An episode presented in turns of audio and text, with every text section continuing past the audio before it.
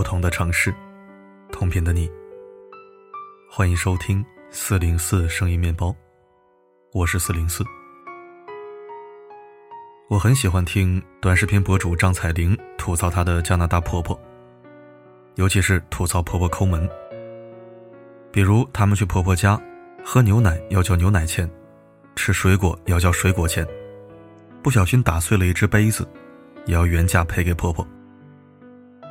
圣诞节临近，婆婆高能预警，说会给儿媳一份神秘大礼包。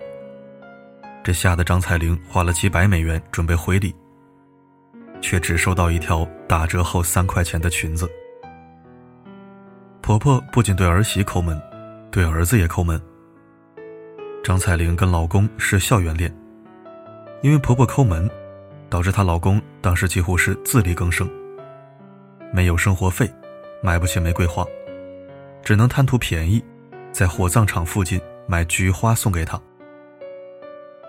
最近，张彩玲又吐槽婆婆，起因是她老公带着女儿去探望婆婆，和几个亲戚一起外出游玩，因为人太多，只能向婆婆借车。婆婆提了两个条件：第一，她要和车一起去；第二，她要收油费。这倒是她的一贯作风，早在预料之中。张彩玲的老公立马答应下来。结果他们到了滑雪场，婆婆又开口要求报销滑雪票，说：“我是为了陪孙女才滑雪的，这笔钱应该你来出。”两人争执不下。婆婆一赌气，自己开车走了。张彩玲的老公和亲戚们只能想别的办法回家。回家后，婆婆居然还伸手要返程油钱。我要不是为了你们把车开那么远，怎么需要开回来呢？无论放在中国还是加拿大，张彩玲的婆婆都算得上是一个奇葩。所以很多人就担心张彩玲。你天天在网上吐槽婆婆，她会不会生气呢？在一个采访里，张彩玲说：“她最开始很放松，因为她知道婆婆听不懂中国话。直到后来她火了，有人把视频搬运到各个网站，还配上了英文字幕，她开始有点担心了。可没想到婆婆看过之后，完全不介意，更没有干涉她的创作自由。”原来张彩玲的婆婆不是抠门，而是拎得清，特别在意人与人之间的界限。抠门的背后，是最高限度的个人空间。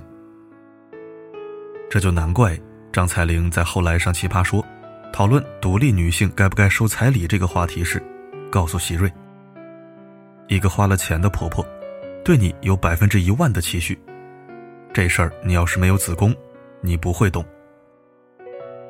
言外之意，就是婆婆要是给儿媳花了钱，就难免会干涉儿媳的生活，甚至理直气壮的催生。还是不花钱好一点。这种话让不少人听了很不舒服，但事实就是如此。一对公婆奋斗了大半辈子，拿大把积蓄给儿子和儿媳买房，出了高额彩礼之后，很容易把自己。看作年轻夫妻的投资人，对他们的生活指指点点。否则呢，总不能只让人家出钱，不让人家说话吧？网上有一个女孩吐槽，她遇见了出手阔绰的公婆，但是已经抑郁到快要离婚了。原来她和老公从开始谈恋爱到婚前同居都非常幸福。结婚后，公婆突然很豪爽的。在他们小两口工作的城市，全款买了一套大房子，然后合家搬了过来。很多人羡慕他，你运气多好啊，一点生活压力都没有。可从那以后，她过上了悲催的日子。每天早上，婆婆都会做好早餐，准时喊他们起床吃饭。她下班后想和老公在外面吃点，也要先电话请示公婆。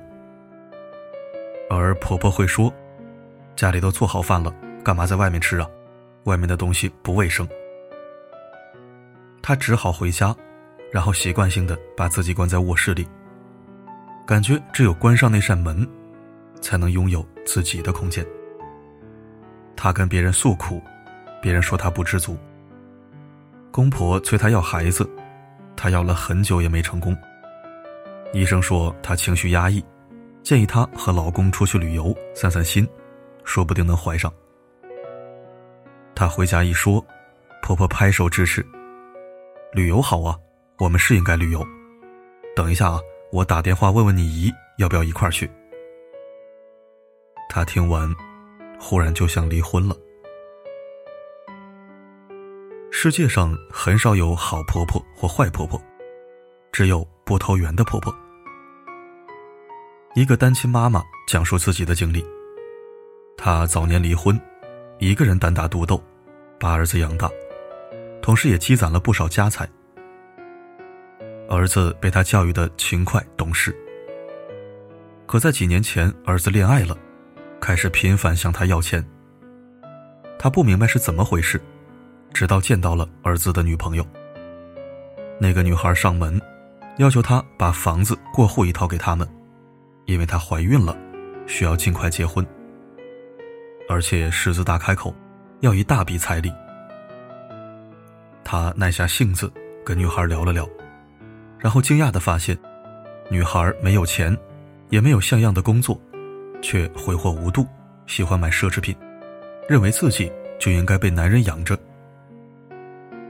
最终，这个单亲妈妈实在无法做到，把自己亲手奋斗出来的成果，拱手让给一个好吃懒做、贪慕虚荣的女人。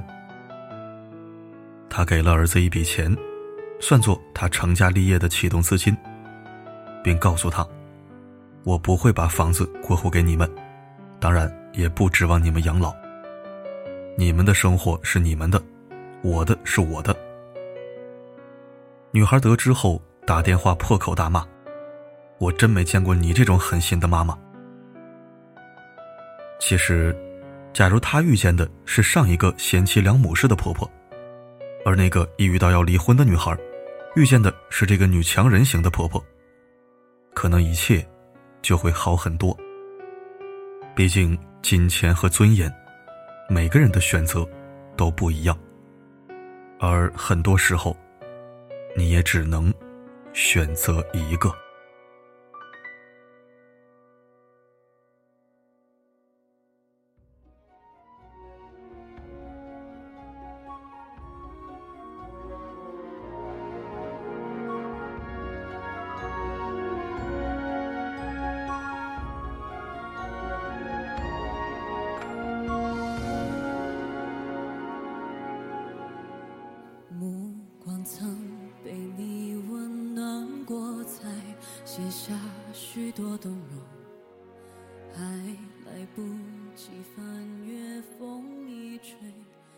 感谢收听。我不知道大家怎么看啊？其实我还蛮喜欢那个加拿大婆婆的，虽然的确有点奇葩。如果她能分的别那么清，那简直就是完美婆婆。为什么这么说呢？她和你明算账，也能做到不干涉，拎得非常轻。就算你吐槽我，我也不介意。但如果你需要我帮忙，那我肯定不会亲情绑架你。这样分清楚，你也就不会有什么压力。顶多一开始觉得我奇葩、怪异，甚至是变态，可是你不会有什么精神负担，习惯了就好了。当然了，这样的怪婆婆多少有点世间罕见了，在国外可能没什么，在中国，如果我是儿媳，我也受不了。至于后来讲述的那几个例子。矛盾的主要根源还是边界感的问题。拎不清的婆婆让人窒息，没底线的儿媳令人鄙夷。说实话，有时候婆媳关系真的没有对错之分，只有合适与否。对于此文观点，你有哪些想说的呢？欢迎在评论区畅所欲言。好了，今天的分享就到这里。我是四零四，不管发生什么，我一直都在。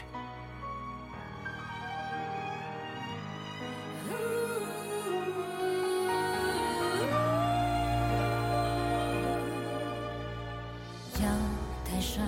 有多少风景，谁在欢喜或哭泣？直到你的笑容放映在我的眼底，心灵风起云涌了就行，情绪来袭，从来不愿意和谁分享你给我的。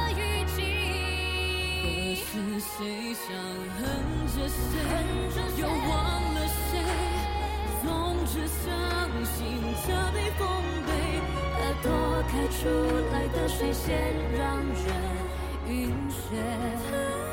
那是谁想忘了谁，所谓永远不过是个负面概念，明明纠缠却不出事。